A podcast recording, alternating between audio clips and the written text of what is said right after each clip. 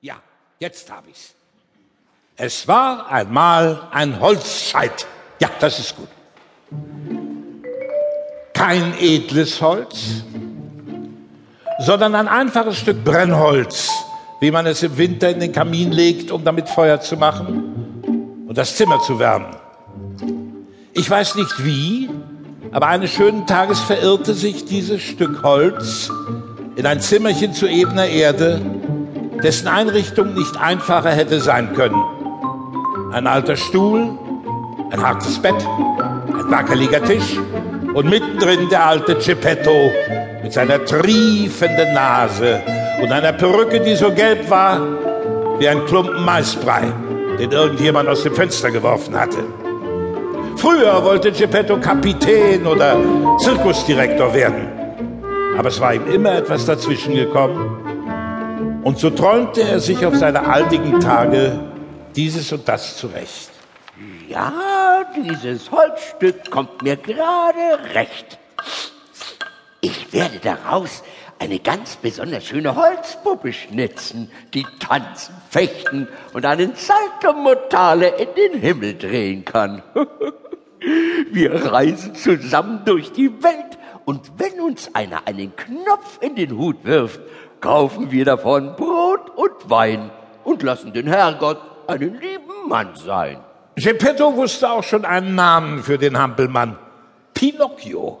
Hm, Pinocchio. Nun ja, warum eigentlich nicht? Ich kannte mal eine ganze Pinocchio-Familie. Pinocchio der Vater, Pinocchio die Mutter und Pinocchio die Kinder. Allen ging es gut und der Reichste unter ihnen bettelte um Almosen. Geppetto begann mit Feuerampfer zu arbeiten. Zuerst schnitzte er dem Holzscheit Haare, dann die Stirn und die Augen. Ja, und was für freche Augen, die einen anstarren, als hätte man eine dicke Warze auf der Backe. Dann kam die Nase an die Reihe, die immer länger wurde, je mehr er daran schnitt und raspelte.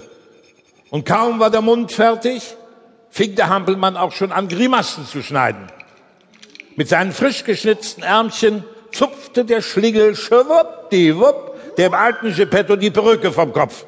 Oh, Pinocchio, gib mir sofort meine Haare zurück.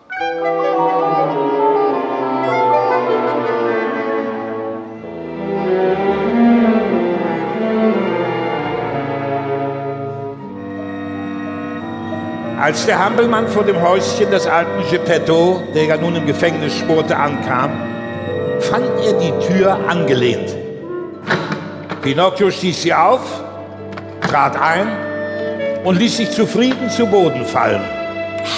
Aber diese Zufriedenheit dauerte nicht lange, denn er hörte im Zimmer jemanden, der drrrt, drrrt oder tst oder tst, oder Na, na, na, na, was denn jetzt? Ruft mich jemand oder nicht? Und wenn du eine Grille bist, dann komm her, damit ich dir sagen kann, dass das Zimmer heute mir gehört.